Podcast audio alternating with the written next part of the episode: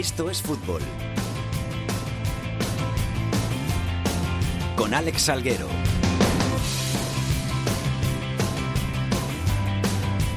Hola, ¿qué tal? Muy buenas tardes a todos y bienvenidos una semana más a Esto es Fútbol, el rinconcito en cope.es para todo el fútbol de segunda, el fútbol de segunda B, el fútbol de tercera y el mejor fútbol femenino. Ya estamos por aquí como todas las semanas y ya estamos por aquí pues para traer la actualidad del fútbol que tiene menos cabida en los medios de comunicación y que no por ello es tan importante como el de primera o el de la Champions, ¿eh? que en este fútbol de segunda, segunda B, tercera y femenino podemos ver muchas cositas, tenemos muchas cositas que contar y de todas ellas vamos a hablar aquí en Estos Fútbol y de todas ellas vamos a hablar pues con la gente que siempre nos acompaña. Bea Carvajosa, ¿qué tal? ¿Cómo estás? ¿Qué tal? Buenas tardes, aquí muy bien. ¿Has tenido buena semana? Muy buena, muy buena, no me quejo. Sí, sí. Jorge Fernández, ¿tú has tenido mejor semana? ¿Qué tal, Salguero? Hombre, claro, con ese día festivo el miércoles, pues la verdad que se lleva todo mucho mejor. ¿Y el fin de semana pasado que nos abandonaste, que pues viajaste? estuve en Astorga, que estaba allí, había mucha gente con las camisetas del Salmantino, que juegan al Atlético Astorga Salmantino, y por allí estuve. La música, como siempre, nuestra Bea Carvajosa. Hoy el gran Javier Rodríguez, que va a llevar los mandos técnicos. Vamos con los titulares. I Burning all those candles and staying up through the night. We make reservations for the places we know we never tried, but then no. El Lugo es líder en solitario en la segunda división tras 12 jornadas con 23 puntos. Le siguen en la tabla con 22 el Granada y el Sporting, con 21 el Osasuna y con 20 cerrando posiciones de playoffs el Huesca y el Rayo Vallecano. El Sevilla Atlético es colista una semana más con 6 puntos y sin haber ganado ningún partido. El Lorca es penúltimo con 9 puntos y junto a ellos se encuentran en descenso el Córdoba y el Albacete. En la Liga Iberdrola tenemos en lo más alto al Barcelona y el Atlético de Madrid con 19 puntos tras su empate de la pasada jornada. Esta semana las azulgranas recibirán al Sporting de Huelva y las rojiblancas visitarán al Madrid Club de Fútbol Femenino. La Real Sociedad es colista con 0 puntos en 7 partidos. El Fuenlabrada lidera el grupo 1 de la segunda división B tras la jornada intersemanal. En el 2 manda una semana más el Mirandés. En el 3 la cabeza es para el Mallorca. Y en el 4 tenemos un cuádruple empate a 22 puntos en lo más alto entre Cartagena, Extremadura, Écija y UCAM Murcia. Y para la anécdota de la semana nos vamos a Ponferrada, donde ocurrió una de las cosas más insólitas del mundo del fútbol. Andy, jugador de la Ponferradina, se disponía a marcar un tanto en el partido ante la gimnástica segoviana cuando el árbitro pitó el final del partido. Cuéntanos, Jacobo Casas. Hola, muy buenas. Fue en el partido en tres semanas, la jornada decimosegunda del grupo primero de la segunda división B. El partido en la Albuera, el marcador reflejaba 0-0, muy igualado. Últimos instantes ante el partido y Andy encaraba la portería rival después de un pequeño regalo que le hizo uno de los defensores de la segoviana. En ese instante, pita al final del encuentro el colegiado cántabro. Álvaro López Parra y estaba encarando justamente Andy y estaba entrando el esférico sobre la portería rival, sobre la portería de la segoviana. A partir de ahí, pues un poquito de lío, reclamaciones de los propios futbolistas que no entendían por qué el árbitro había tomado esa decisión, la de anular ese tanto, justamente cuando ya estaba el encuentro en, el, en la red final, en el descuento. Así lo contaba el propio Andy en el partidazo de Cope. Eh, ¿Se lo preguntaste al árbitro sobre el terreno de juego o qué fue lo que le dijiste cuando... bueno, o sea, no me puedes anular este gol, es imposible que me anulen un gol cuando, mientras estás pitando, ¿no? No, simplemente cuando acabó el partido le hemos preguntado que qué había pitado exactamente, si el final o, o fuera de juego, porque bueno, es lo único que, que podíamos pensar que había pitado, pero es que han sido tres pitidos, pero muy raros, porque el primero ha sido cuando yo estaba justo al disparar y luego el otro dos ha sido cuando el balón ya estaba entrando en la portería, o sea, bueno, algo O sea, que ha tardado mucho encima, le ha dado emoción. algo que no nos había pasado nunca, entonces bueno, eh, al final es una situación que no, que no entendíamos.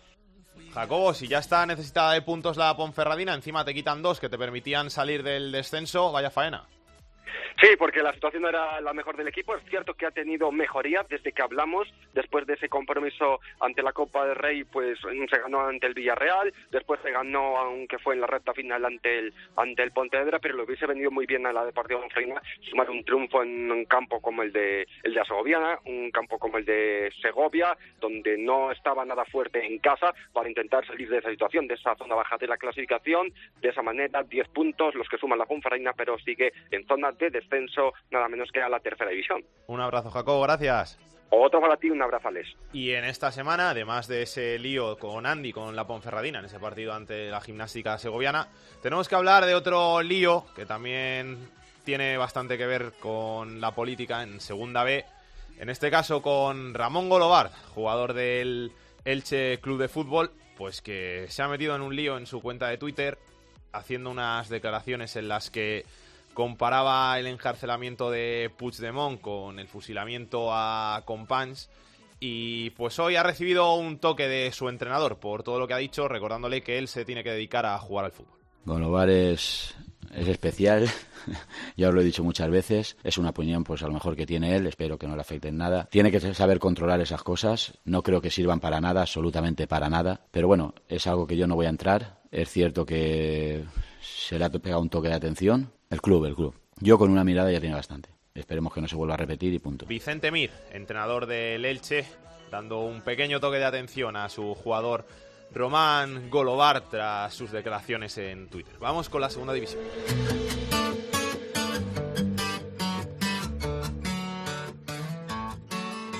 ¿Quién te dijo esa mentira? Que eras fácil de olvidar.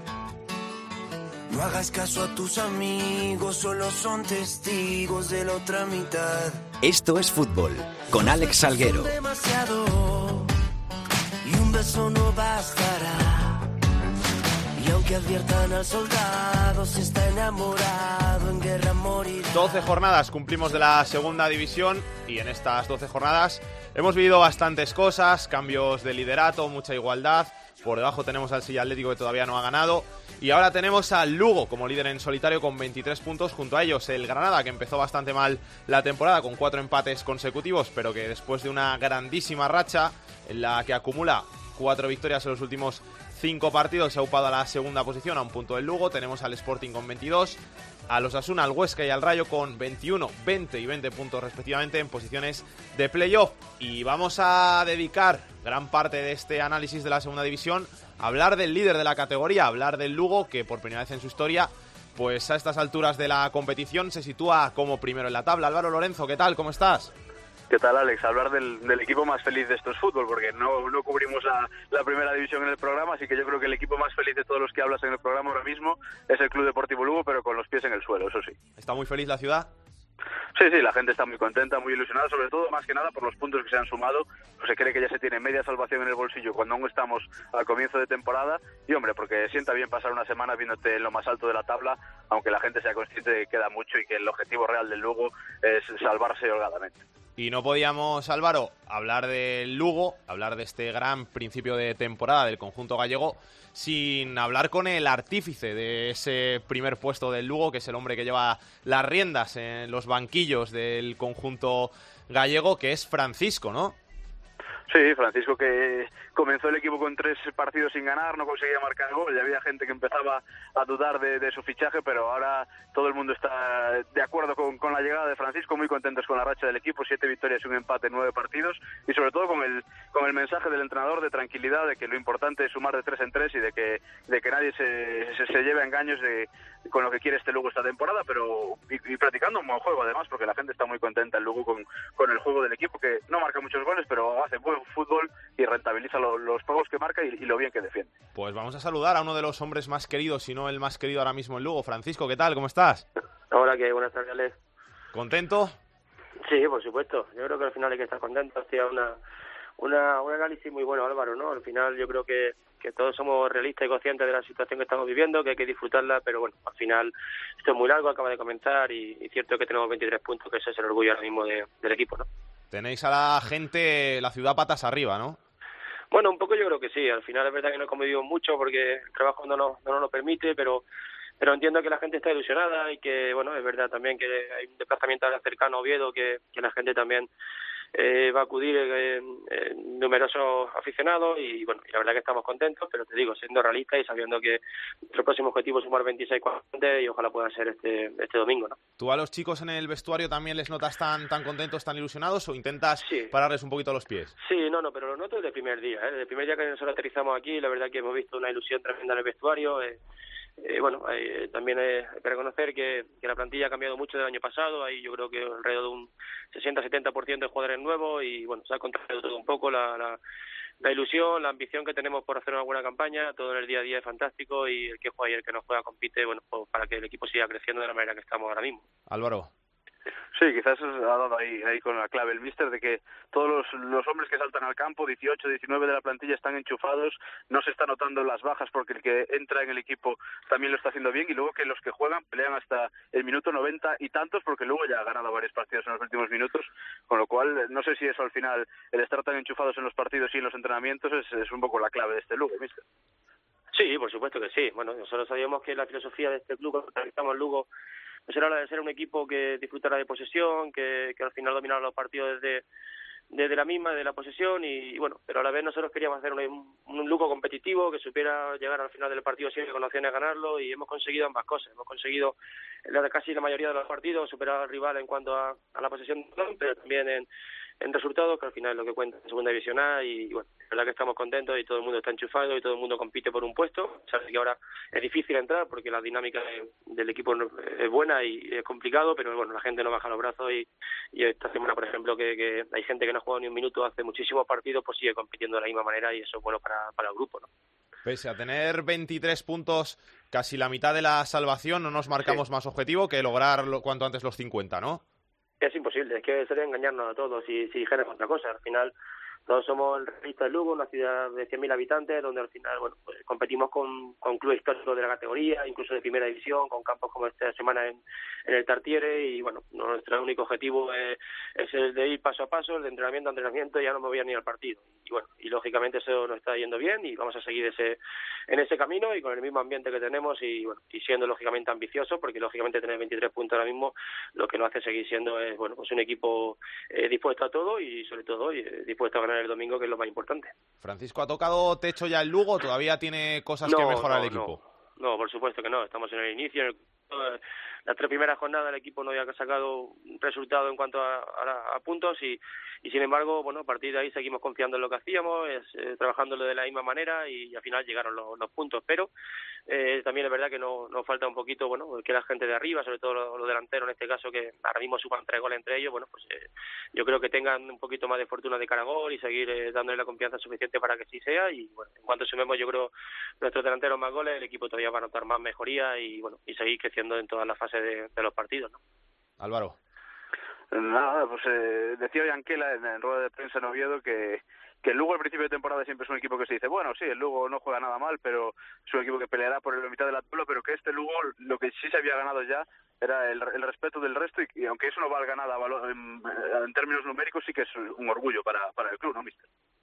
Sí, por supuesto, es lo que pretendíamos desde un principio. Al final, decía, venir siempre a Lugo a jugar, era, bueno, venir a un campo donde iba a tener posibilidades de puntuar, a pesar de que ibas a sufrir, porque eh, somos dominadores en este sentido y hace muchos años que el Lugo es dominador, pero bueno, lo que queríamos transmitir a nuestra gente es que también queremos ser un equipo competitivo y un equipo que al final domine todas las fases de, de, los encuentros y yo creo que lo, estamos consiguiendo en este sentido. La gente, no solamente la línea de cuatro, sino los 11 jugadores defienden de la misma manera y tenemos muy claro eh, nuestro objetivo a la hora de, de, jugar sin balón y, y, de momento eso nos está haciendo que encajamos pocos goles y, y lo rentabilizamos muy bien, como habéis dicho al, al principio. ¿no? Esa puede ser una de las grandes claves de, del éxito del equipo en este primer tramo de la temporada, el encajar tan pocos goles. Sí, sí pero es que yo creo que en segunda división es primordial. ¿eh? Al final eh, bueno, pues eh, sin, ir más lejos, yo el año pasado defendí con un equipo que había sido de los máximos goleados. Es imposible mantener una categoría cuando cuando eres frágil, ¿no? Eh, cuando eres frágil defensivamente. Y incluso si nos vamos y miramos números del año pasado de este Lugo, que hizo una temporada fantástica y que fue la mejor de su historia, quedando creo que fue noveno, pues encajó creo que fueron sesenta y pico goles. Bueno, pues yo creo que al final eso te hace no no estar entre entre los mejores o, eh, bueno, tener un salto más de, de, de calidad en, en, la plantilla y bueno, nosotros este año poco a poco tenemos que seguir mejorando, pero es verdad que todo el mundo defiende bien y que, y que siempre llegamos al final del partido con opciones de ganarlo, que yo creo que en segunda división pues es fundamental, ¿no? Álvaro, ¿algo más que quieras preguntar? Nada, pues le preguntaba yo y en rueda de prensa a Francisco, pues lo voy a volver a preguntar para que lo escuche la gente de, de estos fútbols, que quizá lo único que le falta luego esta temporada es una victoria en un campo de esos que da Mm. prestigio como es el Tartiere. Sí, sí, que ve- verdaderamente hemos perdido en Gijón y hemos perdido en Granada y, y quizá el partido el peor partido nuestro fue en Granada y bueno, por lo tanto es verdad que vamos a un campo fantástico para jugar al fútbol con un ambiente eh, de los que gusta y bueno, y yo creo que es un, es un claro objetivo para esta semana ganar en, un buen campo ante un muy buen rival bien dirigido y, que lógicamente nos sumar esos 26 puntos que, que es lo que hemos venido sumando y, y hablando durante toda la semana, ¿no? Francisco, te tengo que preguntar por el partido del otro día en, en Valladolid, ya no solo Sí. por, por el- los problemas con, con el árbitro, si, si estuvo bien o si estuvo Sí. mal, sino por, Sí. por la sanción. ¿Cómo vive un entrenador desde la grada un partido? Pues es diferente, es diferente. Y cierto es que, bueno, eh, yo en aquel momento, del minuto 90, bueno, pues eh, también aplaudo un poco como, como injusticia, ¿no? Por lo que había vivido durante el partido y me viene una sanción de dos partidos que, bueno, puede ser injusta o no, pero, pero al final yo tampoco reacciono bien y hay que, hay que acatarlo, ¿no? Lo que, lo que había pasado y, y nada, lo veo diferente, pero yo también digo que durante la semana se trabaja para, para tener todo lo programado durante el partido y, y bueno, y los jugadores están preparados a pesar de que yo no pueda estar en, eh, en el mismo y, y, bueno, saben lo que hacer en todo momento, ¿no? Pero eh, es igual para los jugadores, es que es una duda que, que Bueno, siempre tenemos. A, Los- mí me gusta estar, ¿eh? A mí me gusta estar, a mí me gusta transmitir, me gusta que la gente, eh, bueno, pues, pues esté enchufado en todo momento y si yo puedo aportar algo de banquillo lo, lo intento dar y, y bueno, eh, también es verdad que también tengo un cuerpo técnico que, que lo obligo también a que esté viviendo el partido como quiero que lo vivan los jugadores y, y bueno, de momento no se ha notado cuando he estado fuera porque ganamos en Albacete, ganamos el otro día en casa y, bueno, y si voy a estar fuera en el Tartiere ojalá se vuelva a repetir lo mismo, ¿no? Pues Francisco, muchas gracias por tu paso por estos fútbol. Suerte para el Lugo para lo que queda de temporada y que vaya todo muy bien. Muy amable a vosotros, como siempre. Muchas gracias. Gracias. Álvaro. Eh, pues ya has escuchado al mister, que por cierto tengo que decirte que sí que lo nota porque es de los que más se mueve en la banda de la liga. ¿eh? Cuando, cuando llegó a Lugo en el Ancho Carro mucha gente lo comentaba, los kilómetros que hace Francisco por la banda, eh, los aspavientos, lo que se mueve, lo que puede llegar a sudar ese hombre en un partido. O sea que yo creo que lo nota más los- él que los jugadores, él porque está sufriendo allí en la grada sin poder correr la banda. Es que eso se nota. Ya te digo yo que el año pasado, cuando estaba Bordalás en, en el Getafe, que estuvo sancionado bastantes partidos, creo que seis, seis partidos, cuatro el día del Reus y luego con el Sevilla Atlético también tuvo un problema. No sé si le sancionaron otros cuatro o, dos. o- es que no- ahora no lo recuerdo bien, pero sí que estuvo sancionado bastante partidos y al final, tú como jugador miras al, al banquillo, ves que no está tu entrenador y eso no es lo mismo vivir un partido de esa forma. No, pues Francisco ya lleva cuatro de sanción, porque también lo sancionaron en Copa, con lo cual está camino de batir ese récord de Bordalás que dices. Y si hemos hablado con el técnico del Lugo, tenemos que hablar también con uno de los pilares del conjunto gallego en el centro del campo, que fue el goleador del otro día y que le ha dado bastantes puntos con sus goles esta temporada al Lugo, ¿no? Sí, pues eh, lleva dos goles ya, le marcó el 1-0 al Córdoba en el minuto 80, que al final eh, sentenció Mario Barco el 2-0, y el otro día también el gol de la victoria ante el Nastic, es una de las claves del juego de ataque del Lugo, y, y de muchos muchos balones pasan por él en, en la ofensiva eh, rojiblanca, y está siendo una de las claves, como no, y, y lo conocéis también por allí, por Madrid, además. Campillo, ¿qué tal? Buenas tardes, ¿cómo estás? Hola, muy buenas, ¿qué tal? ¿Todo bien? Sí, todo muy bien. muy ¿Preparado bien. ya para viajar a Oviedo a jugar? Sí, sí, sí, con muchas ganas también. ¿Ya habéis preparado el partido? ¿Ya os ha dicho Francisco todo lo que tenéis que hacer? ¿Todo perfecto? Sí, ya está todo, está todo a punto para, para ir a ganar aquí. Y a mantener el liderato. Eso es. Bueno, por lo menos para sumar 26 puntos y a partir de ahí ya a, a seguir. ¿Vosotros sois conscientes de, de lo que estáis haciendo, de, de la felicidad que habéis llevado a la ciudad? Bueno, sí, está claro que, que sabemos que, que para todos es, es una ilusión muy grande, pero bueno, nosotros también tenemos un, un poco de tranquilidad para, para saber que, que tan pronto es, es un poco anecdótico, ¿no? Entonces, bueno, eh, lo, pues lo más importante es, es seguir sumando todo lo que podamos y hasta, hasta final de temporada. O sea, que todavía no queréis hablar de objetivos de playoff, objetivo de poder pelear, nada, nada. De momento a pensar en salvarse y ya está. Eso es, sí. De momento tenemos que pensar así porque al final eh, en esta categoría en, en tres partidos te vas te vas a mitad de tabla y, y al revés igual. Álvaro. Eh, nada, preguntarle que al final creo que una de las claves del, del, ataque del Lugo, a pesar de que no está consiguiendo marcar muchos goles, es que se incorpora con mucha gente y Campillo tiene muchas opciones, porque los laterales suben suben bastante, Seban y Acid se incorporan también desde segunda línea, eh, Iriome, Fedevico ahí en el medio campo con, con Campillo le ayudan mucho, luego tiene a Polaco, tiene a Mario Barco, tiene a Cristian Herrera, al final muchas opciones en ataque que también te facilitan un poco la labor. Sí, al final son, son órdenes también ¿no? del entrenador que, quiere que, vayamos con mucha gente, porque al final cuanto, cuanto más gente tengas ahí arriba y tengas más presencia, al final tienes más posibilidades de que te caiga la pelota a ti o, a cualquiera de, los de, los compañeros. Entonces al final sí, nosotros nos encontramos cómodos así, tenemos mucha movilidad arriba, entonces bueno, al final cuando, cuando hay un centro o un pase interior, al final acumulamos mucha gente en esas zonas. ¿Cómo ves al Oviedo, el rival de esta semana? Porque al final es un equipo que está zona media-baja, pero que estaba llamado a estar peleando ahí por estar arriba. Sí, ya, ya hemos jugado unos cuantos así, entonces sabemos sabemos cómo es, no podemos ir eh, con con ningún, eh, no, no creernos mejores que ellos porque sabemos sabemos eh, el equipo que tienen el equipo que, que han hecho y, y, para qué está hecho que es que es para ascender entonces bueno nosotros vamos con la máxima humildad allí para para poder sacar los tres puntos. Se lo he preguntado al míster a, a Francisco, no sé cómo lo veréis vosotros, eso de, de que el entrenador no esté en, en, el banquillo durante los partidos, ¿es diferente para un jugador? Sí, bueno, puede, puede ser algo diferente, pero bueno, también eh, tenemos a, a Jaime que, que, está haciendo un, un, trabajo también muy bueno con, con nosotros y al final se, se complementa muy bien, entonces bueno, pues sí es verdad que es, que es un poquito difícil seguramente para él más el, el no poder estar ahí con nosotros, pero bueno, ya, ya creo que es el último partido. Algo que mejorar del equipo después de este grandísimo comienzo, porque al final tenéis 23 puntos, pero sí que habrá alguna cosita que, que haya que cambiar todavía para, para que el equipo vaya más hacia arriba.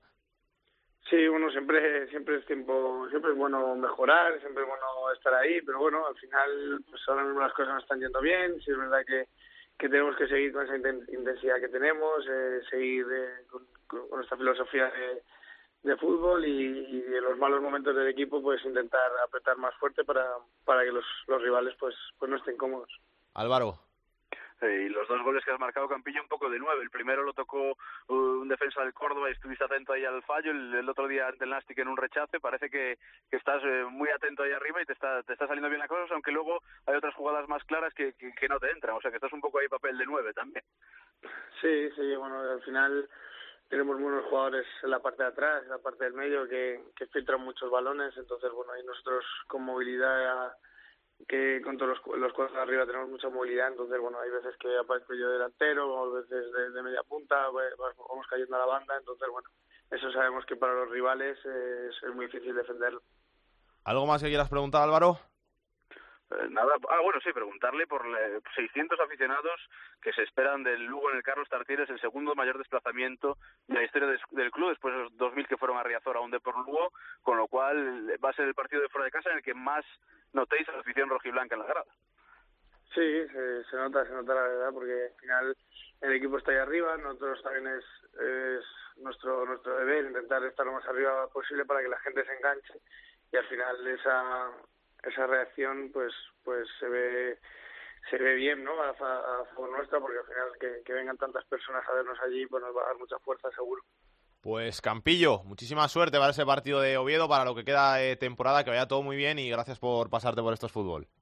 Vale, muchísimas gracias a vosotros. Álvaro, ¿cómo ves tú ese partido de Oviedo? complicado, pero es verdad que, que si hay un momento en el que el Oviedo puede ponerse nervioso si ve que las cosas no le salen es ahora, que no ha comenzado bien la temporada.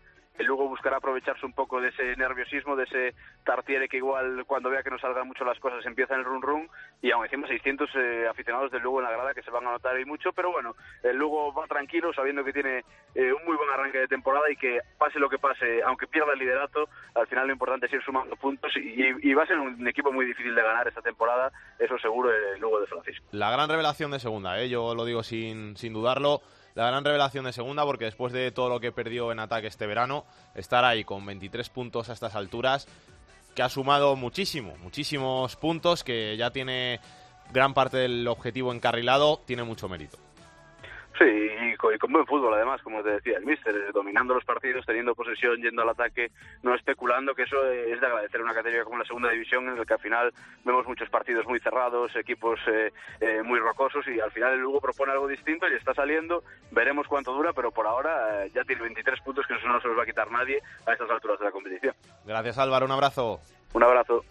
Y antes de empezar a hablar un poquito más de esta decimotercera jornada, que va a empezar este viernes con ese partido que van a disputar en Soria, el Numancia y el Alcorcón, pues vamos a hablar de un partido que estaba aplazado de la séptima jornada entre el Nastic y el Barça B y que se disputó este miércoles. Manel Espósito, ¿qué tal? Muy buenas.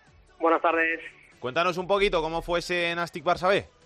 Pues realmente fue un partido con, con un resultado engañoso porque quedaron 0-0, pero claro, todo el mérito de que el marcador no se moviera ni en una portería ni otra, eh, la tuvieron los guardametas, tanto Dimitrievski como Ortolá. En la primera parte, eh, Arnaiz eh, intentó intimidar la portería del guardameta Grana y Barreiro hizo lo propio en la portería de, de Ortolá. Fue un partido que eh, el 0-0 eh, no fue el, el, marcador que debería haberse finalizado el partido, pero sí que fue justo el empate entre ambos equipos, tal y como lo dijo en, en sala de prensa el entrenador del Barça B, Gerard López. En la segunda parte, la verdad es que eh, intentó un arreón el, el Nastic para mover el marcador al contraataque, la verdad que lo intentó eh, de forma constante, pero claro, eh, se volvieron a encontrar otra vez con Ortola bajo palos. Es un empate que no acaba de eh, alegrar ni a un equipo ni a otro, sobre todo al Nastic, que aún así, a pesar de, de, conseguir el empate, sale de la zona de descenso,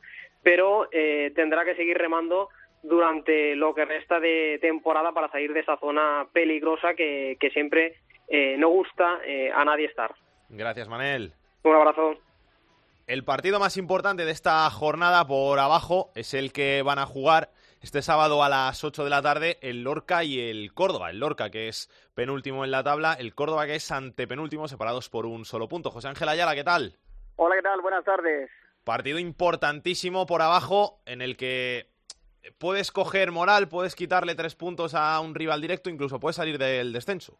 Efectivamente, con esa dinámica es con la que llega el Lorca Fútbol Club con la intención de revertir los malos resultados que ha tenido en los últimos partidos y ante un Córdoba que también está en una situación complicada. De hecho, tan solo un punto de diferencia entre los dos equipos que están en descenso directo. El Córdoba que llega con todo para intentar también eh, revertir una situación negativa de las últimas jornadas. Eso sí, con la llegada de Merino parece que el equipo ha cambiado de, de trayectoria y el conjunto de Curro Torres que sobre todo quiere hacer olvidar la mala imagen que ofrecieron el pasado lunes en el Nuevo Los Cármenes ante el Granada. Ese es el objetivo principal que tienen los de Curro Torres, que llegan con una baja importante, la de Eugeni, que se ha lesionado para los dos próximos meses, eh, rotura muscular en el gemelo de su pierna derecha y por lo tanto es una baja ostensible para el técnico blanquiazul.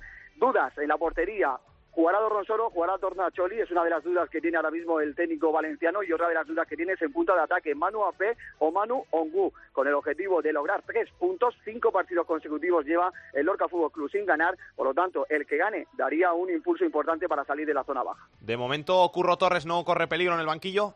Eh, no, se le ha preguntado esta mañana incluso en rueda de prensa por ese tema, si él estaba cuestionado, si tenía presión. Dice que presión ninguna, la misma presión que con la que llegó al principio de temporada, que va a seguir trabajando igual. No tiene pensado ni mucho menos cambiar su forma de juego. Dice que el trabajo al final tiene que dar sus frutos y va a seguir confiando en el trabajo que ha venido desarrollando durante las últimas jornadas. Él se muestra tranquilo, vamos a ver los resultados y al final le permiten el tener esa tranquilidad. Gracias, José Ángel. Un abrazo. Y una de las noticias más esperadas de esta semana en la segunda división era el regreso de Zozulia a Vallecas, que al final pues no se va a producir. Antonio Sánchez Albacete, ¿qué tal? ¿Cómo estás? Hola, ¿qué tal? Muy buenas tardes. Pues no se va a producir.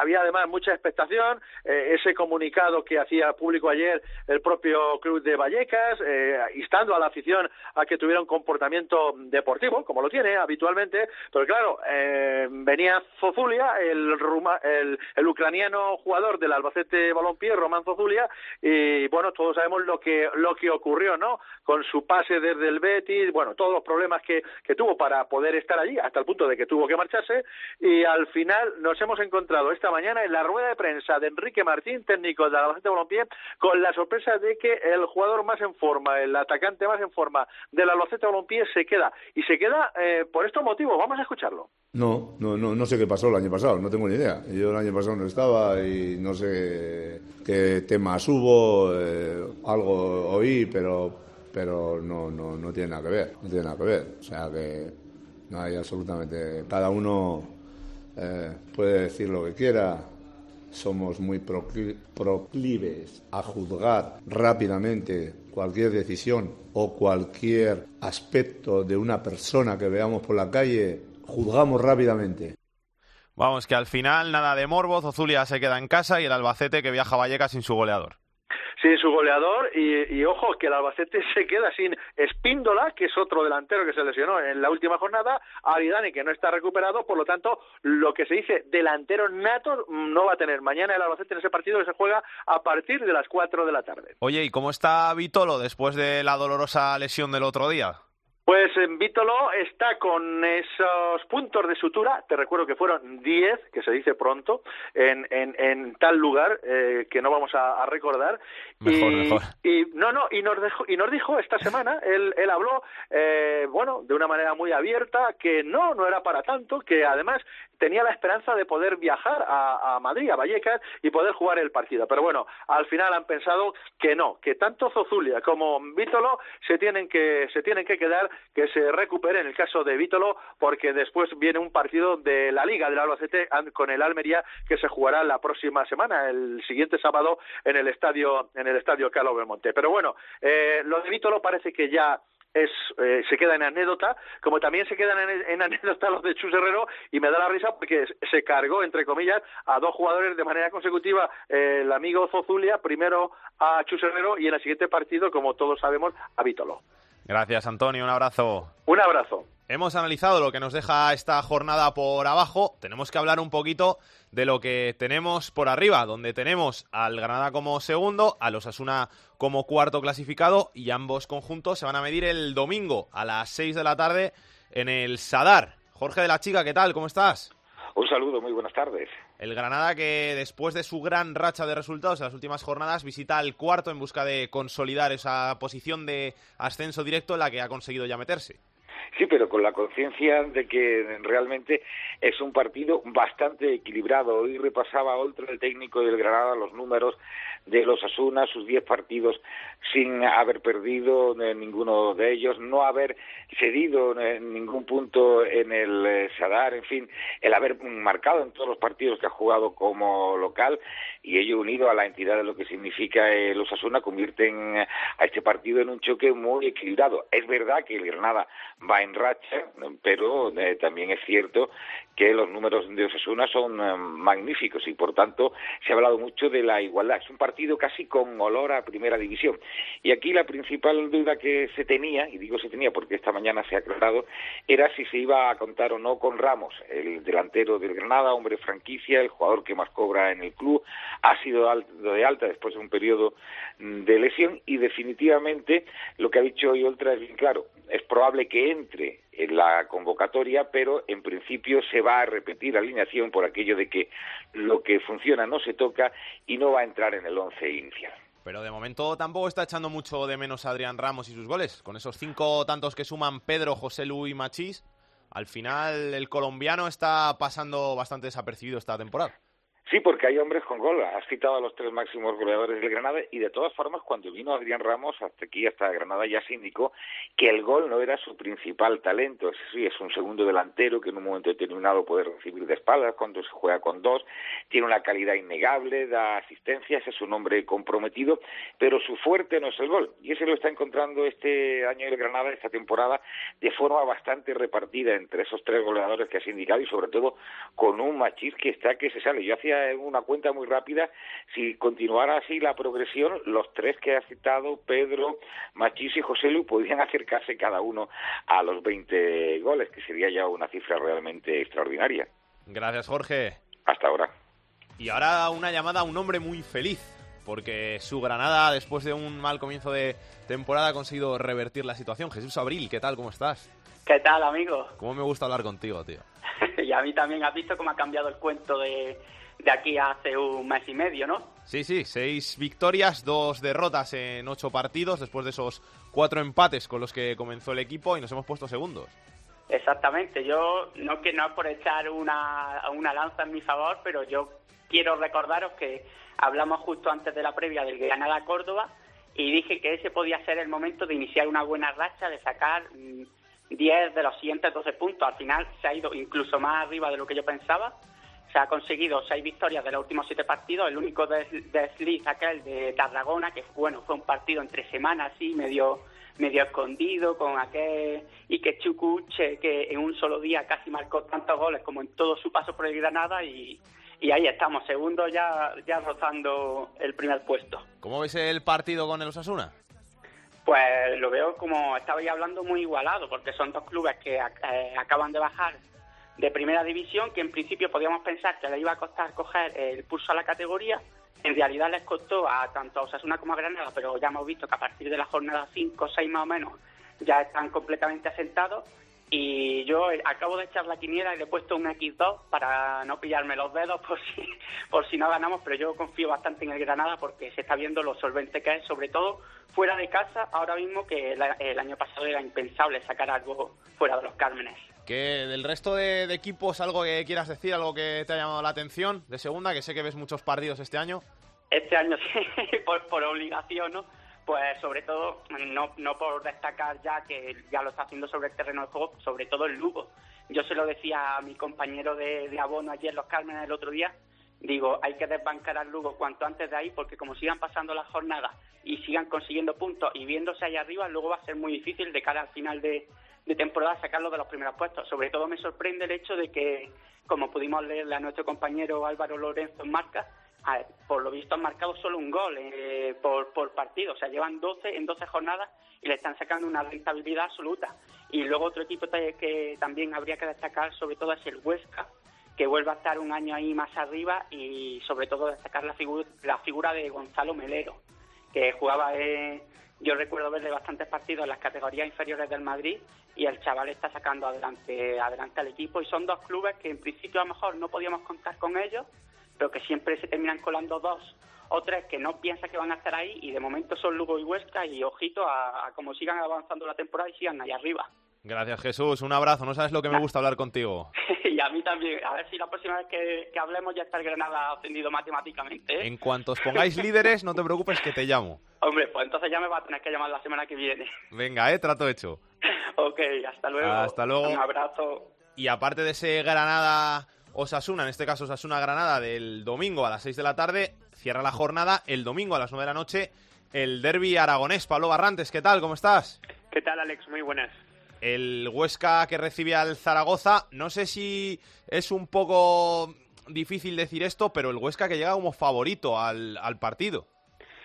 Sí, bueno, yo creo que es favorito, ¿no? Porque tiene cinco puntos más que su eterno rival, que juega muy bien al fútbol, como acaba de decir el compañero, y que además apenas cuenta con bajas, juega en su estadio pero claro, eso sí, tiene en contra la estadística. Eh, son seis partidos oficiales contra el Zaragoza, no ha ganado ninguno, tres empates y tres derrotas. Eso sí, pues eh, hay que agarrarse a que este año, pues al momento, hasta el momento está siendo mejor que el Zaragoza, que los números son espectaculares, son siete partidos sin perder, han cajado solo en lo que va de campeonato dos goles en jugada, los demás han sido a balón parado lo cual demuestra una solidez defensiva, eh, Melero como citabais hace un instante, pero además la sorpresa del Cucho Hernández, del joven colombiano en la punta de ataque, de Vadillo que vuelve a enchufarse, de un gran Aguilera que por cierto va a ser duda hasta último momento para sostener el centro del campo y un Alcoraz lleno, porque el, el, campo pues se van a agotar las entradas, ahora mismo quedan en torno a mil, mañana se ponen a la venta para los no abonados por primera vez y yo creo que se van a liquidar en taquilla rapidísimo, así que va a ser un gran espectáculo el próximo lunes. Buena pinta que tiene este año el Huesca otra vez y que le deseo lo mejor al Huesca, ¿eh? que me trataron muy bien allí el año pasado, así que nada, que lo mejor y que vaya todo muy bien. Todos nos hicimos también el año pasado en Huesca un poquito del Getafe, ¿eh? pese a la derrota, eh, tener en cuenta que fue algo histórico, ¿eh? era la primera vez que se jugaba un playoff de ascenso y entonces pese a caer eh, se quedó con un buen sabor de boca, ojalá se pueda repetir. Un abrazo, Pablo. Un abrazo fuerte. Que pase Pedro Martín. El enfadato de Pedro Martín. Hola Pedro, ¿qué tal? ¿Cómo estás? Muy bien. Ay, la sartén de, de España, que es Huesca. Hay que ver. No es una broma que hicimos un día, que es que hace mucho calor también en Huesca de cuando. Bueno, que, que me va, que me, que me lío. Cuéntanos. Que oye, que el miércoles consiguió las Peñas por su primer punto, por fin. Es verdad. Por fin acabó la, la peor racha de un equipo en primera, segunda y segunda vez de la historia al empezar una temporada. 11 derrotas seguidas llevaba la Peña Sport en esta liga de segunda B. Y el miércoles empató eh, con el Amorebieta y consiguió su primer punto. Podrían haber sido tres, porque iban 2-0, se pusieron 2-0 con goles de Íñigo de Frutos y de Uriz, pero al final acabaron empatando. Bueno, bueno, por lo menos un puntito, por algo se empieza, y hasta ahí llegó la peor racha del fútbol español de las tres primeras categorías, primera, segunda y segunda B. 11 derrotas seguidas al empezar una liga. Gracias, Pedro. Hasta luego. Hasta luego.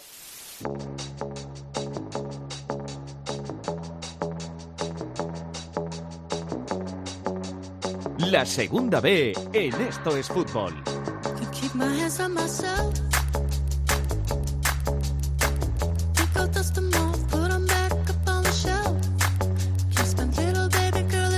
Para hablar de la segunda B ya está por aquí, como siempre, el capitán de la segunda B, Rubén Bartolomé. ¿Qué tal? ¿Cómo estás? Hola, ¿qué tal? Buenas tardes. Hoy tenemos mucho que repasar, que hemos tenido además jornada entre semana. Sí, ha habido eh, doble jornada y ha habido equipos que, que la han aprovechado para, para pegar un estirón eh, para arriba y otros que se han metido en, en muchos problemas al, al no sumar prácticamente nada en estos dos días. Pues venga, que empezamos con el grupo 1, donde el Fuenlabrada no deja de ganar y donde el Castilla logró una importantísima victoria 1-4 en el campo del Celta B. Sí, la verdad que no fue la mejor jornada para los de arriba, exceptuando al, al Fuenlabrada, que se ha puesto eh, eh, primero con esta doble jornada. Y bueno, es que el Fabril se dejó bastantes puntos por el camino, eh, los últimos empatando en, casa de- del Pontevedra y de milagro, porque salvó el empate en, en eh, los últimos minutos. Y bueno, y el Celta también, que ha tenido eh, una mala una semana, cayendo, por ejemplo, ese último partido que en, casa, ante un Castilla que, que sacó todo su arsenal, su arsenal ofensivo para, para salir de los puestos eh, de descenso. Y esta última jornada también dejó eh, el partido quizá más mediático para el resto de la gente, que ha sido ese Segoviana-Ponferradina, en el que el árbitro pitó el final del partido y justo cuando la Ponferradina metía, metía el gol de la victoria, así que semana también mala para la Ponferradina, que sigue, sigue ahí abajo con, con 10 puntos en puestos de descenso y que no carbura. Con estos dos puntos eh, tampoco habría salido del descenso, pero bueno, parece que habría respirado eh, un poquito más eh, el cuadro berciano. En el grupo 2, que ya nos lo ha contado Pedro Martín, el primer punto del Peñaspor. Sí, la verdad que por fin se, se estrenan eh, los de los de Tafalla. Les ha, les ha costado muchísimo, nada más y nada menos eh, que 12 jornadas para sumar el primer punto y de momento pues claro insuficiente no para, para poder salir de ahí pero bueno pues poquito poquito a poco ante una Morevieta que también está en- metido ahí abajo así que bueno son, son rivales directos por lo menos permites que no se te escape eh, otro rival. Y bueno por delante el Mirandés que ha tomado ya mucha ventaja porque cuando hablábamos hace unas semanas de, del Burgos que no encajaba goles, pues ha encajado en las últimas semanas, ha encajado ya tres goles y de lo que hay que hablar es del Burgos que no hace goles, porque solo lleva lleva- siete, se ha quedado estancado con 21 puntos, incluso ha salido de los puestos de playoff, así que eh, no son buenos momentos para los burgaleses, pero sus vecinos del, del Mirandés tiran para arriba y bueno, junto a ellos el, el Sporting B, aunque a seis puntos con, eh, con 24, eh, después de, ganar al, al caudal deportivo, al colista, y, y, bueno, también el, Racing Santander que parece llegar allí, ahora tiene que intentar remontar esos puntos contra, contra un Mirandés que ganó muy fácil al, al Lealtad, pero bueno, el Racing es historia ante el, ante el Burgos que se mete, se mete ahí arriba y por abajo aparte del Peñaspor, bueno, pues Caudal, la Morevieta, Osasuna B son los equipos que, que de momento están ocupando las posiciones de descenso. Grupo 3, doble pinchazo del Mallorca. Sí, la verdad que no consiguió sumar eh, los tres puntos en ninguno de los dos partidos, dos empates, sigue sin perder. Eh, creo que es el único equipo que no ha perdido en, en el grupo tercero y eso permite que, bueno, estos dos empates eh, hagan que, los demás recobren algo de vida ¿no? para poder acercarse a, los isleños. Esta semana, el, el- miércoles, el empate del, eh, del Mallorca era con, un Hércules que, que candidato también estar eh, ahí arriba y bueno, lo aprovecha el, el Elche, ganó 2-1 al, al Ebro, eh, vuelve a ser segundo, vuelve a, a intentar eh, plantar batalla y también el, Villarreal B, unas semanas quizá un poco complicadas en, en el seno de- del filial, pero bueno, están ahí con 23, de nuevo cerca de, del Mallorca y van a, van a luchar por estar arriba. Y luego por abajo los, los mismos protagonistas que hablamos las últimas semanas, ¿no? El filial del Zaragoza, que, que parece que, que tampoco puede escapar de salir ahí, el Olot, la Peña Deportiva y bueno, el Peralada que hace no mucho era esta y que aunque esta semana ha perdido 0-2, bueno, pues eh, parece que, que, tiene buenas sensaciones y que puede salir de, de acabar saliendo de ahí abajo. Y en el grupo cuarto, ese cuádruple empate en cabeza. Sí, la verdad que es el, el, grupo que de momento está teniendo más cambios, en el que está siendo más, más complicado apostar por un equipo. Parecía que el Lecija Balompié, eh, aparte de, de, un gran arranque, pues es una realidad para, para estar ahí arriba, pero bueno, ha perdido la cabeza, eso sí, empatada con, con Cartagena, con Extremadura y, y con el UCAM.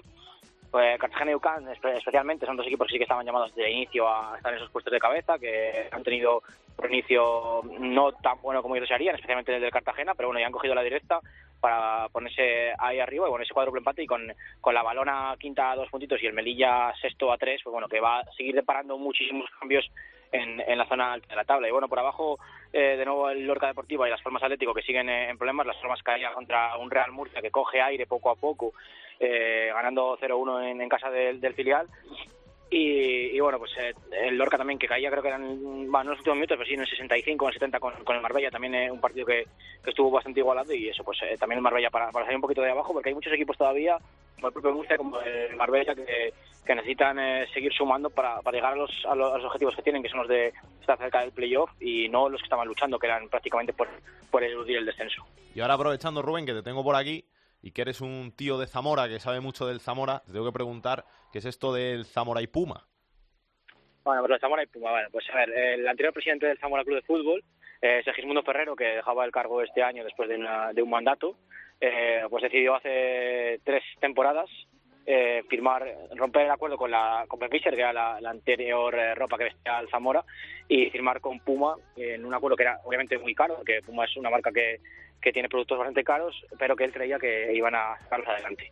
Eh, eh, cometió el error, eh, posiblemente, de que a todos los socios les regaló la camiseta de Puma, que son tus potenciales compradores de la camiseta, y eso provocó bueno, pues que hubiera una deuda con Puma. El Zamora lleva arrastrando varios años una deuda económica, intentándola quitar poco a poco.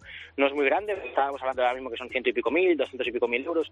Eh, no es muy grande comparado con otros equipos ¿no? que, tienen mayores deudas, pero de momento es incapaz de, de limpiarla. Y de esa deuda, pues eh, 120.000 corresponden a Puma. Ya no a Puma exactamente, sino a una aseguradora de riesgo, que Puma cobró ese dinero y que es el que se lo pide al Zamora ahora mismo. Entonces, eh, con Puma sí que hubo un tiempo en el que hubo negociación, pero con la aseguradora, aseguradora de riesgo no hay posibilidad de negociación y la aseguradora ha bloqueado las cuentas del Zamora. El problema del Zamora ahora no es tanto la deuda que tiene, que no es muy amplia, sino que necesita liquidez para poder hacer cargo a esos 120.000 euros de Puma. Eh, en las últimas semanas han hecho algún pago eh, pequeño para intentar que haya negociación y el Zamora está intentando ofrecer pues que se puedan quedar con un porcentaje de las taquillas o cosas así para ir pagándoles poco a poco porque es incapaz de pagarlo todo de golpe. Gracias, Rubén. Nada, a vosotros. Lo habíamos prometido la semana pasada y aquí en Estos Fútbol pues somos muy de cumplir nuestras promesas. Decíamos que íbamos a hablar con uno de los grandes goleadores de la Segunda División B, del grupo 2 concretamente, porque este año está en el grupo 2 y lo tenemos al otro lado del teléfono. Es el Pichichi de ese grupo 2, el líder del ataque del Mirandés, que además es el líder de ese grupo, así que un placer saludar a Diego Cervero. Diego, ¿cómo estás? ¿Qué tal? ¿Qué tal? Muy buenas. Eh, el placer es, es mío de que de que queráis eh, que hable con vosotros y también representando al Club Deportivo Mirandés, así que bueno, muy contento por, por todo lo que está pasando en, en estos primeros meses. ¿Cómo es volver a, a sentirte eh, futbolista y volver a sentirte protagonista? Porque, para quien no lo sepa, estuviste en tu Oviedo dos años sin jugar mucho en, en segunda división y ahora vuelves al, al, fútbol de segunda B, vuelves al, al Mirandés, Pichichi y saliéndote las cosas bastante bien. Pues eh, eh, es cierto gran parte de lo que dices, ¿no? Eh, en tres años jugué muy, muy poco, pues con 31, 32 y 33, pues uno ya y la gente pues piensa que ya que se le acaba, ¿no? El fútbol, eh, vienes de arriba y vas poco a poco bajando y no juegas nada o prácticamente nada. Bueno, lo único que mi, que mi ilusión estaba intacta, eh, mis, mi, mi porcentaje de, de minutos goles eh, seguía también intacto y, bueno, yo dentro de mí seguía creyendo, seguía creyendo en mí, tenía muchísima ilusión. Entonces, bueno, este año empiezo a entrenar con, con el Club Deportivo Lealtad porque el presidente es, es muy amigo mío porque jugamos juntos y, y bueno, recuperé un poquitín la, eh, la ilusión e incluso la autoestima, ¿no? De, de ver que, que, joder, que, que todavía valía para esto. Solo había un pequeño problema, que no había nadie que quisiera que jugase para ellos. Entonces, bueno, uno empieza a ver el, el ocaso de su carrera, es consciente de que va a cumplir 34 años y de que tiene unos, unos años sin jugar, pues es, es difícil, ¿no? Y, bueno, surge la idea del, del Club Deportivo Mirandés, eh, colmaba mis expectativas, eh, vamos, de sobra, e incluso yo cuando haces tu, tu pequeño eh, idea de los equipos que te pueden llamar, pues nunca pensé que me podía llamar eh, equipo como el Mirandés. Bueno, te llama, vienes aquí, empiezas a entrenar, conocí a unos cuantos que había jugado con ellos, fue un grupo espectacular, una ciudad súper acogedora, unas instalaciones de, de, liga de fútbol profesional, pues eh, te sientes muy a gusto y luego eh, a veces el delantero coge confianza con los goles y bueno, pues los primeros partidos que juego me, me empiezan a entrar los goles y bueno, luego ya eh, empieza a ser una sinergia positiva y, bueno, pues lo que toco va para adentro, el equipo está arriba, todo es, es bueno, sencillo, fácil y uno eh, le recuerda cuando tenía veintipico años y, y, y, era un chaval feliz y, y le quedaban muchos años de fútbol. O sea que en este caso es el mejor ejemplo de que el gol nunca se pierde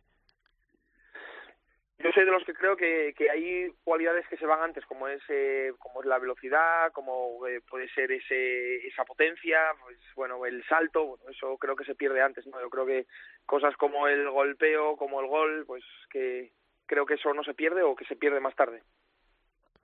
Eh, Diego, ¿tuviste más ofertas aparte de la del Mirandés?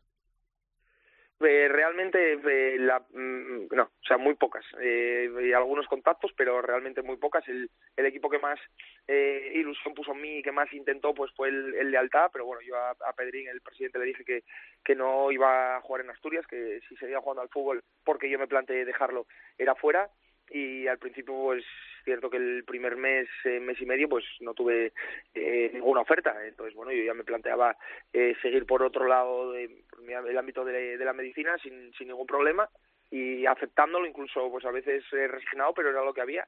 Y, como el 27 de, julio pues me llega la, la oferta del, del Club Deportivo eh, Mirandés y, y, nada, pues si me llegó el 27 a las 12, la acepté el 27 a las 12 y un minuto. O sea, no, no tardé nada.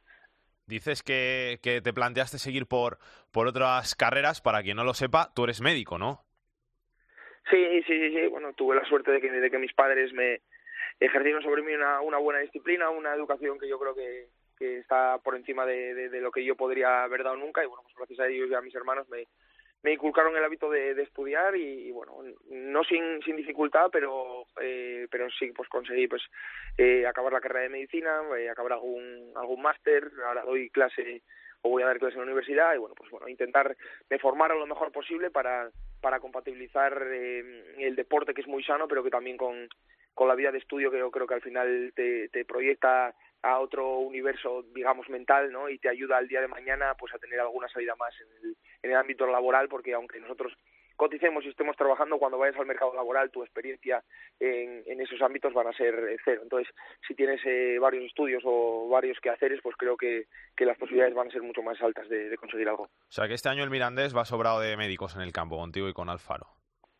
Sí, desde luego, además Arancha, la, doctora también, entonces, bueno, hubo un día que, pasó, ¿no? Que hubo un golpe allí y de repente saltamos los tres porque el míster también saltó al campo y, bueno, pues a veces eh, eso te lleva a, ir a interesarte por los por los compañeros, de hecho muchas veces se lo digo a los árbitros, árbitro, a veces se lo digo en broma, otras veces en serio, árbitro, ¿por qué tiraste la pelota fuera? ¿Por qué paras el partido? Y dices, hostia, es que hay, hay uno ahí tirado, no te preocupes, si tienes aquí un médico ya, ya te controlo yo el tema y tal. Y bueno, a veces pues bueno, nos echamos, nos reímos un poco porque ya sabes tú que a veces intentamos perder tiempo los, los futbolistas y otras veces sí, sí es verdad. Quiero decir que hay muchas veces la, la diferencia, ¿no? Entre cuando, cuando pasa algo grave, yo creo que todos nos damos cuenta de que, de que pasa algo grave, ¿no? No sí. hace falta ser médico ni tener estudios. Eso lo dicen siempre, sí, que los futbolistas dentro del terreno de juego, que el árbitro es el que tiene que parar el partido al final porque vosotros mismos conocéis vuestro cuerpo, conocéis a los compañeros y sabéis cuándo alguien está fingiendo y cuándo no. Sí, desde luego, pero también eso es una labor difícil ¿eh? para el árbitro. Y yo entiendo también que paren a veces por demás, porque, ostras, ellos tampoco tienen por qué saber eh, eh, de medicina ni, ni, ni, ni mucho menos. Y oye, si, si no paras el juego y luego pasa algo, creo que no sé si la responsabilidad, pero yo creo que sí que, que el, tema moral, pues luego sí que puede verse afectado. Entonces, bueno, me parece perfecto que lo, que lo paren por demás. Eres toda una institución en, en, segunda B y en tercera. Creo que el único jugador que ha marcado 100 goles en, en las dos categorías. Corrígeme si me equivoco, ¿no? Sí. Yo, según mis datos y lo que me dijeron, pues eh, sí, estoy casi en 110 en... Eh, además, creo que las mismas cifras, 110 en tercera y 110 en 109 en, en segunda B, ¿no? Entonces, bueno, sí, números muy buenos que cuando empecé ahí en el, en el Vetusta en, en tercera en Oviedo B, pues mm, vamos, sí, creo que imposible que pensase eh, en meter tantas, tantos goles, la verdad. Te tengo que preguntar esto porque al final es una cosa que, desde fuera no sé cómo, cómo, se vive, pero para alguien como tú que es del Oviedo a muerte, ¿no? que se puede decir que la sangre carballona corre por tus venas, ¿fueron muy duros esos dos años, tres años sin jugar en el Oviedo, a pesar de estar en el club de tus amores? Eh, sí y no. Sí, porque eh, sí porque ves que no juegas, ves que no juegas un domingo y otro y hagas lo que hagas y, y eso a veces es difícil. Pero eh, si hubiera estado en otro equipo, eh, hubiera seguramente hubiera arrojado la toalla sin ninguna duda, ¿no? Yo me considero un gran profesional, pero llega un momento en que uno eh, la capacidad de sufrimiento o la capacidad de no de no ser feliz, pues creo que le puede poder a la otra. Sin embargo, yo era muy del yo te, el primer año concretamente tenía un objetivo muy claro. Yo el primer año juego menos de 500 minutos en segunda B es que realmente es muy poco, sería jugar menos de seis partidos enteros. Sí, sí. Eh, pero ¿qué pasa? Que nosotros teníamos el objetivo del ascenso, llevábamos 12 años fuera del fútbol profesional y el objetivo era muy claro. El equipo empieza muy bien, el equipo va primero y el equipo, eh, las sensaciones era de que, de que íbamos a subir o de que íbamos a quedar primeros. Entonces yo no dejo nunca de, de, de pelear por mi objetivo, ¿no? De que, de que sé que la liga yo no estoy jugando ni probablemente vaya a jugar, pero sé que en un hipotético playoff eh, las cosas van a estar muy, muy igualadas, porque al final los primeros son todos eh, muy buenos, y sé que ahí se puede echar mano de, Diego Cervero, ¿no? Entonces, eh, las cosas pasan lo que pasan, un delantero se lesiona, yo entro en convocatoria, vamos perdiendo, yo qué sé, como que se alinean los astros para que yo salga ahí eh, de 15 minutos y marque un gol que a la postre valdría para, para ascender, ¿no? Entonces, dices, tú jugué poco, sí, pero yo pude contribuir a que el equipo de, de, mi, de mi ciudad, de mis amores, de mi formación, de todo, eh, consiguiera el, ansiado ascenso después de 12 años, ¿no? Y yo sea partícipe, jugar contra 30.000, tener a todos los amigos que son todos del Oviedo, a toda mi familia, allí celebrándolo, ver a la gente llorar, emocionarse, darte las gracias, eso, es que eso no se paga con dinero, ni con trabajo, ni con sufrimiento, ni con nada. Entonces, bueno, ese año es que jugué poco, pero yo tenía claro cuál era el objetivo, ¿no? Y luego el año siguiente, que yo tenía contrato, y el Oviedo eh, cree conveniente que continúe, pues jugué muy, muy, muy, muy poco, pero es cierto que debuto en segunda, ¿no? Yo debuto contra el Lugo, juego tres minutos ahí en, en agosto, pero ¿qué más da? O sea, sí. yo debuté en segunda, con 25 años yo jugaba en tercera, con 27 estuve a punto de dejarlo y llego a debutar en, en segunda y en el equipo que me vino a hacer que con 10 años me, me, me, me fichó para jugar en el Bimbi. Entonces, eh, hay que ser justos con, uno mismo y decir que, oye, que yo llegué a, ser profesional del, del fútbol jugando en el equipo de tus amores, al final joder, eh, hay que entender que, oye, que, entendían que yo no tenía nivel para jugar ahí, eh, se acepta, pero que yo pude jugar eh, unos minutos y unos en el equipo, entonces, bueno, al final el corazón yo creo que, que supera lo demás y te quedas con que pues que en Oviedo me recuerda muy bien que yo jugué en tres categorías con el Oviedo, que subí tres veces con el Oviedo y eso no me lo va a quitar nadie para todo el resto de mi vida.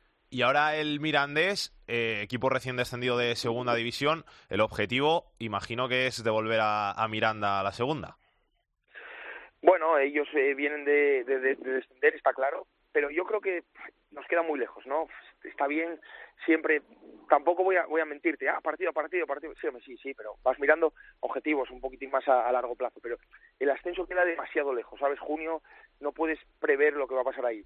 Sí que es cierto que lo que nosotros estamos buscando es estar en la zona alta, eh, en la zona alta, no te voy a mentir, intentar lograr quedar eh, primeros, intentar eh, quedar campeón porque las opciones para subir son muchísimo mayores, pero también otra cosa que queríamos cuando cuando me ficharon o cuando hablamos al principio de temporada era volver a enganchar a la gente, ¿no? Miranda la gente es muy del Mirandés, la gente se siente muy identificada con el equipo, con una serie de valores de, que tenemos en el, en el norte y creo que lo estamos consiguiendo. Creo que, que se ve un equipo unido, un equipo compacto, un equipo que pelea eh, cada balón, que fuimos perdiendo cuatro veces eh, y conseguimos darle la vuelta al marcador siempre y sobre todo aquí en, en Andúba y yo creo que eso se lo estamos transmitiendo a la afición y empieza a haber una simbiosis eh, ciudad, afición, equipo. Y eso creo que también es, otro objetivo que, teníamos y que tenemos que seguir eh, alimentando. Eh, que el Mirandés sea fuerte, que se hable un poco del Club Deportivo Mirandés. Y el objetivo es, es intentar quedar arriba, quedar arriba. Y para luego conseguir eso, que queda muchísimo y a ver el estado de forma en que llegamos para, para conseguir el objetivo. ¿Dos años después ha cambiado mucho la categoría o sigue siendo igual el fútbol de segunda B? yo para mí sigue siendo eh, eh, parecido, ¿no? El fútbol de segunda B, pues eh, evidentemente hay menos calidad y menos ritmo que en segunda, pero todo el mundo compite eh, a degüello, todo el mundo no le importa meterse atrás y competir hasta el final, hay más patadas, hay más juego directo, menos vistoso, hay campos peores, por lo tanto nosotros tenemos menos calidad, campo peor, es más difícil que circule la pelota. Yo creo que es una categoría muchas veces fea, difícil, embarullada y, y que, joder, que ganar partidos cuesta muchísimo, que fuera de casa eh, ganar holgado es casi imposible, que, todo el mundo ya está preparado físicamente, la diferencia con, con tercera, y, bueno, pues creo que, cambió eh, muy poquito, que salir de aquí hay 80 equipos, eh, 30 hacen equipo para subir y solo suben 4, eh, bueno, pues eh, creo que, que cambió, cambió poco la segunda vez. Y ahora este fin de semana, partido complicado, hay que intentar mantener el, el liderato porque al final, si, si no ganas todos estos partidos y más con contra filiales como el Osasuna B, que va a estar por ahí peleando, pues eh, no puedes aprovechar de oportunidades, ¿no? No, no, desde luego. Además, los filiales lo, vemos en cualquier categoría, incluso en, segunda. Filial está por ahí, juega, juega, y el día que juega bien, te puede meter cuatro goles o cinco. O sea, los filiales siempre tienen dos, tres jugadores que sabe seguro que van a jugar en, en primera división, eh, jugadores que si tienen el día son muy buenos y otros que, que acompañan que realmente pueden llegar o no, pero que eh, son chavales que tienen desparpajo, que les falta experiencia, pero que tienen otras cosas y, que, es muy difícil, ¿no? Y nosotros si queremos seguir arriba, pues tenemos que seguir sumando y sumando, porque nosotros tenemos a varios equipos eh, persiguiéndonos, nosotros tenemos al, al Racing, que es el principal candidato a, a ganar la liga por ser eh, capital de provincia, por tener eh, cantidad de socios, eh, muchos años en primera, mucha historia detrás y bueno, pues nosotros tenemos que, que apretar en estos campos porque a nosotros nos van a apretar por detrás. Diego, la última por mi parte. ¿Queda mucho Diego Cervero para rato? Hombre, yo después, de, te lo digo en serio, después de este verano, estar allí tres semanas en la villa entrenando y viendo el ocaso, ahora intento disfrutar eh, cada día y se lo digo a todos. Cuando alguien dice, ir a entrenar hoy, digo, no, no, no, vamos a entrenar hoy, vaya suerte. ¿Prefieres ir a la mina o ir a sentarte ahí a escribir al ordenador nueve horas? Vamos a disfrutar con estos campos que tenemos y yo intento disfrutar cada día, celebro cada gol como un loco. Me dice la gente, ¿por qué? Digo, porque es que igual es el último que meto. Que tú tienes 25, seguro vas a meter más, yo igual no. Entonces yo quiero seguir disfrutando cada momento eh, y me encantaría alargar pero todo va a depender eh, de, dos cosas, de que Diego Cervero esté físicamente bien y de que hay un equipo que me ofrezca las garantías que yo necesito para seguir jugando al fútbol, que es ilusión. O sea que la ilusión lo primero para jugar y luego después físico y lo que te dicen que muchas veces mientras el cuerpo aguante y tu cabeza aguante puedes seguir jugando hasta los 40 si hace falta. Bueno, por supuesto, tengo, tengo un amigo que acaba de cumplir 41 que sigue jugando en la tercera asturiana y está ahí casi eh, lindando con el primero y me dice, yo voy a seguir, guaje, voy a seguir porque tampoco me aprietan mucho de abajo, voy a seguir. Yo me gustaría seguir, pero siempre, ya te digo, con ilusión. Tengo que tener ilusión porque si no, bueno, tengo otra vida, como bien hablamos antes, y que también me ilusiona. Entonces, bueno, pues al final creo que vivo para ser feliz. Lo que sí me dijiste, ¿no? Que en Asturias, nada, que en Asturias solo en el Oviedo y si no, no, no juegas en otro equipo.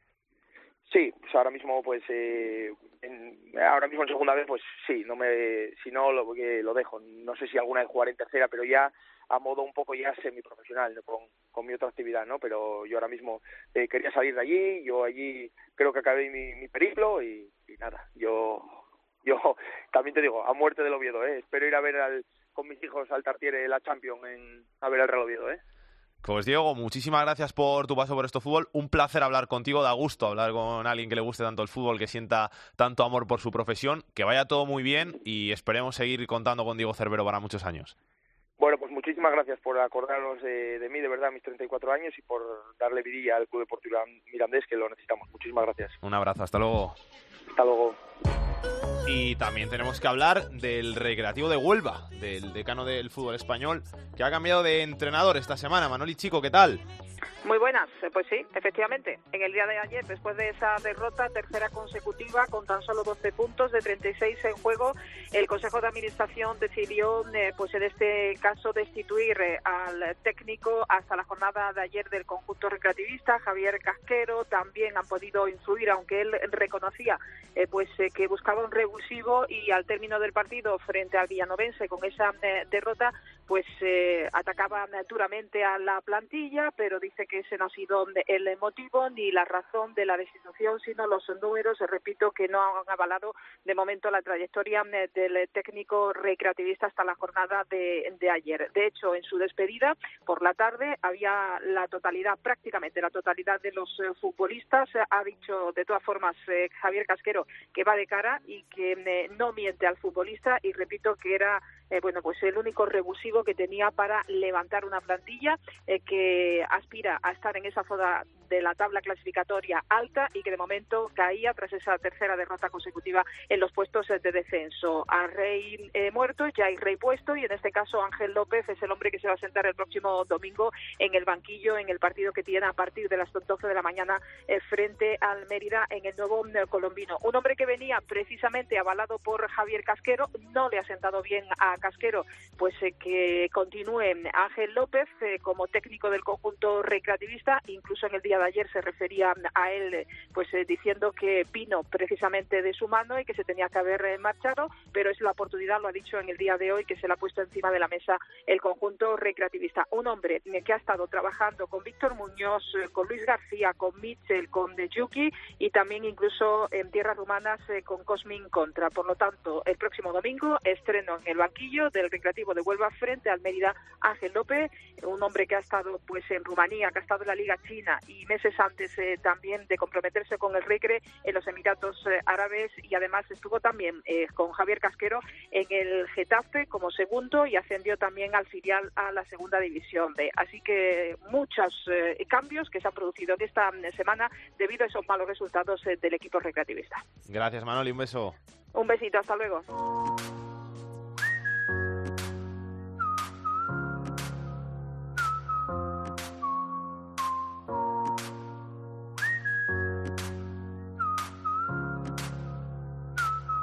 Fútbol femenino en Esto es Fútbol.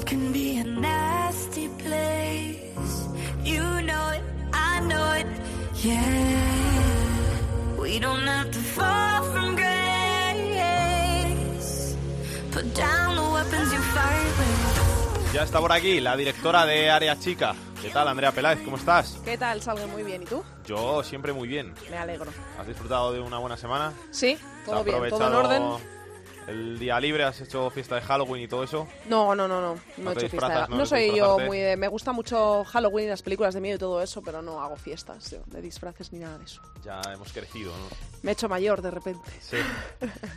Vamos a hablar un poquito de fútbol femenino, donde después de ese partido entre el Atlético y el Barça, que terminó con empate, tenemos a las dos con 19 puntos en cabeza y nueva jornada de liga. Sí, seguimos teniendo líder y colíder. No tenemos eh, líder en solitario porque después de ese partido que has mencionado ya, pues quedaron empate a uno, se adelantó el Barça con gol de Andrés Alves y empató el Atlético de Madrid en la recta final del encuentro y marcó un auténtico golazo. Fue a la salida de un córner, empaló con la pierna izquierda y lo mandó a la escuadra. No pudo hacer nada Sandra Paños. Y bueno, tablas en el marcador y tablas en la clasificación, porque son los dos, eh, están los dos con 19 puntos en lo más alto y por debajo es que sigue todo igual. No ha habido grandes cambios en la, en la clasificación, porque la Real Sociedad tampoco fue capaz de ganar y sigue con cero puntos y el Real Zaragoza sigue con solo uno. O sea que ahí están, está muy ajustada la parte de abajo de la tabla porque tienen cero puntos la Real, un punto el Zaragoza, dos puntos el Santa Teresa y luego eh, Fundación Albacete ya tiene ocho, se ha abierto ahí una pequeña brecha y por arriba lo mismo, también hay seis puntos de diferencia entre el Atlético de Madrid y el Barcelona, siete, perdón, y el Español, porque el Español tiene ya trece puntos, que es el tercero. Y este fin de semana tenemos, tenemos más Liga Iberdrola y hay buenos partidos también para ver, porque lo abre, eh, abre la jornada a las 11 menos cuarto mañana sábado el Barça, el líder, en casa, ante el Sporting de Huelva. Y a las 2 de mañana sábado tenemos un derby, un derby inédito. El Madrid Club de Fútbol Femenino, Atlético de Madrid, recién ascendido contra Colíder a las 2 en Matapiñonera. Y bueno, pues eh, poco más, porque esos son los partidos más destacados de la jornada. Va- La va a cerrar el Granadilla Tenerife Valencia a la una del mediodía del domingo. Vaya hora va a poner un partido a las 2 de la tarde y luego nos quejamos. Totalmente. A las 2 de la tarde, a las 4, a las 11 menos cuarto de la mañana. Hay Algún mucho, día habrá que hay hablar, mucho sí. que revisar en la Liga Iberdrola, mucho, mucho. Y quien lo quiera mirar, que lo mire y lo solucione. Pero parece que no, que no van por el buen camino de momento. No les apetece ir por el buen camino. Gracias, Andrea. Gracias a ti, un besito.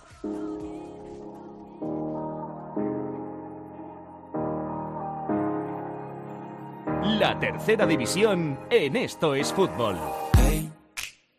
I was doing just fine before I met you. I drink too much and that's an issue, but I'm okay. Te toca, Jorge Fernández. Mi turno. ¿Qué vamos a contarnos hoy de tercera? Pues bueno, vamos con la tercera división porque esta semana ha habido jornada entre semana y han pasado muchas cosas, como por ejemplo que el cacereño ha recibido su primer gol de la temporada. En concreto sus dos primeros goles porque ganó por 5 a 2 al Jerez y hay que recordar que era el único equipo del fútbol español que no había encajado ni un solo tanto en toda la temporada, hasta la jornada 12, que no le han marcado gol hasta la jornada 12. En cuanto a los equipos más goleadores, tenemos que hablar del Logroñés, que con 41 goles es el máximo anotador de la categoría, seguido de los 40 que ha marcado el Nájara y de los 38 que han anotado el Calahorra y el Atlético Malagueño. Los que más problemas están sufriendo en defensa. La lista de los equipos más goleados de la tercera división la encabeza el Burgos, el Real Burgos, que ha encajado la friolera de 45 goles en 12 jornadas, seguido del Melistar que ha recibido 40 y del José Soria con 39 goles. Y como siempre hay que hablar de nombres propios y de los futbolistas que más están destacando en la categoría y ojo porque se empiezan a apretar las cosas en la lucha por el Pichichi, porque ahora mismo hay un triple empate a 13 goles entre los tres futbolistas más en forma de la categoría de tercera división, como son Jairo Cárcava del Marino del Banco, Vitu del Martos y Rodrigo del Calahorra. Le sigue también de cerca con dos goles menos, un total de 11 goles, Roberto Puente del Calahorra también. Estos son los números Salguero, pero como cada semana hay que hablar de todo lo que está sucediendo en la categoría, pues esta semana ha habido, ha habido se ha celebrado el sorteo de 16 avos de final de la Copa Federación con los siguientes enfrentamientos: Real Avilés Burgos, Silva Langreo, Club Rápido de Bouzas Pontevedra, Ardoy Utebo, Peña Sport Deportivo Alavés, Tarazona Logroñés, Plasencia San Fernando, Vilanovense Tenerife B, San Sebastián de los Reyes Majada Honda, Rayo Majada Honda, Cartagena B Ontingent, Olympique UCAM Murcia, Atlético Saguntino Mallorca B, Arcos Betis Deportivo Balompié y Villarrobledo Huetor Tajar, los partidos de ida el 30 de noviembre y los de vuelta el 14 de diciembre. No sabía yo que se podía jugar en la Copa Federación los filiales, ¿eh? No tenía ni idea. Sí, sí, sí que se puede. ¿Sabes quién fue el campeón el año pasado? ¿El Saguntino? Sí, Saguntino Puede ser, ¿no? fue el equipo que se llevó la final ante él fue Labrada. Sí, sí. Fue esa bonita final, hablamos aquí con el presidente del Saguntino, muy majo, el presidente del Saguntino. A ver quién es este año el que sucede al conjunto valenciano en ese trofeo que para los clubes de las categorías más modestas pues es como ganar su liga, su Copa Hombre, del Rey. claro. Hombre, claro. Y se llevan una buena inyección de dinero. ¿eh? Lo más importante eso, siempre. ¿eh? Vamos a ver qué tiene Aitor Puerto en su agenda de la semana.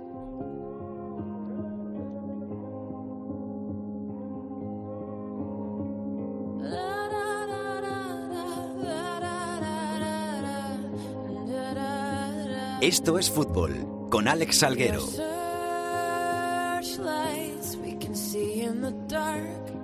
Comenzamos el repaso de la agenda futbolística del fin de semana con la segunda división, jornada 13. Destacamos dos partidazos. El domingo a las 12, el Oviedo decimoquinto recibe al líder, al Lugo. Y también el domingo a las 6, en este caso, el Osasuna cuarto recibe al segundo, al Granada. En la segunda división B, eh, destacamos en el grupo 1 el partido entre el quinto y el tercero, el Rayo Majadahonda, que recibe al Celta B. En el grupo 2, el sexto, eh, la Real Sociedad B, recibe al séptimo, al Real Unión de Irún. En el grupo 3, el Villarreal B tercero recibe al segundo Elche y en el grupo cuarto, el Extremadura segundo, atención, recibe al líder, al Cartagena. En la tercera división hemos fijado la mirada en el grupo 15, partido entre el primero y el décimo, el Multivera, que recibe al Corellano. Y acabamos el repaso de la agenda futbolística del fin de semana con el fútbol femenino, partidazo entre el quinto y el sexto, el Betis Féminas, que recibe al Athletic Club Féminas.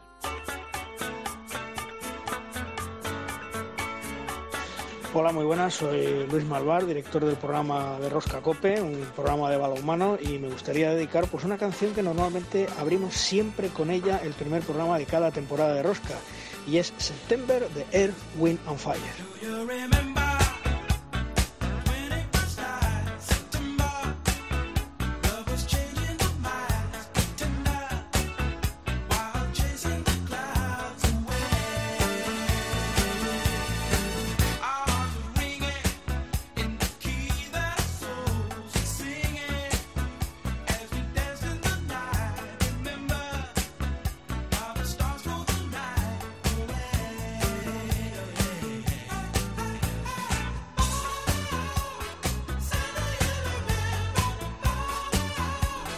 Querido Luis Malvar, que hoy nos pone punto final a este Esto es Fútbol, el director de Rosca, todos los lunes en cope.es, programa especializado en balonmano, así que todo el que le guste el balonmano, que sepa que se lo puede descargar, que lo puede escuchar, que va a encontrar la mejor actualidad del balonmano. Y desde aquí le mandamos esta cuñita y le mandamos un fuerte abrazo a nuestro Luis Malvar, que es un grande del periodismo deportivo español.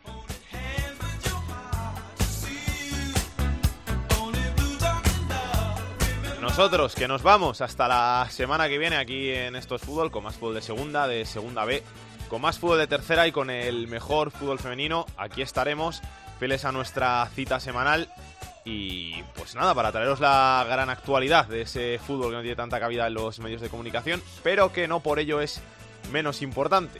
Aquí estaremos, como siempre. Hasta entonces, que lo paséis bien, que disfrutéis del fin de semana. Besos y abrazos para todos. Chao, chao.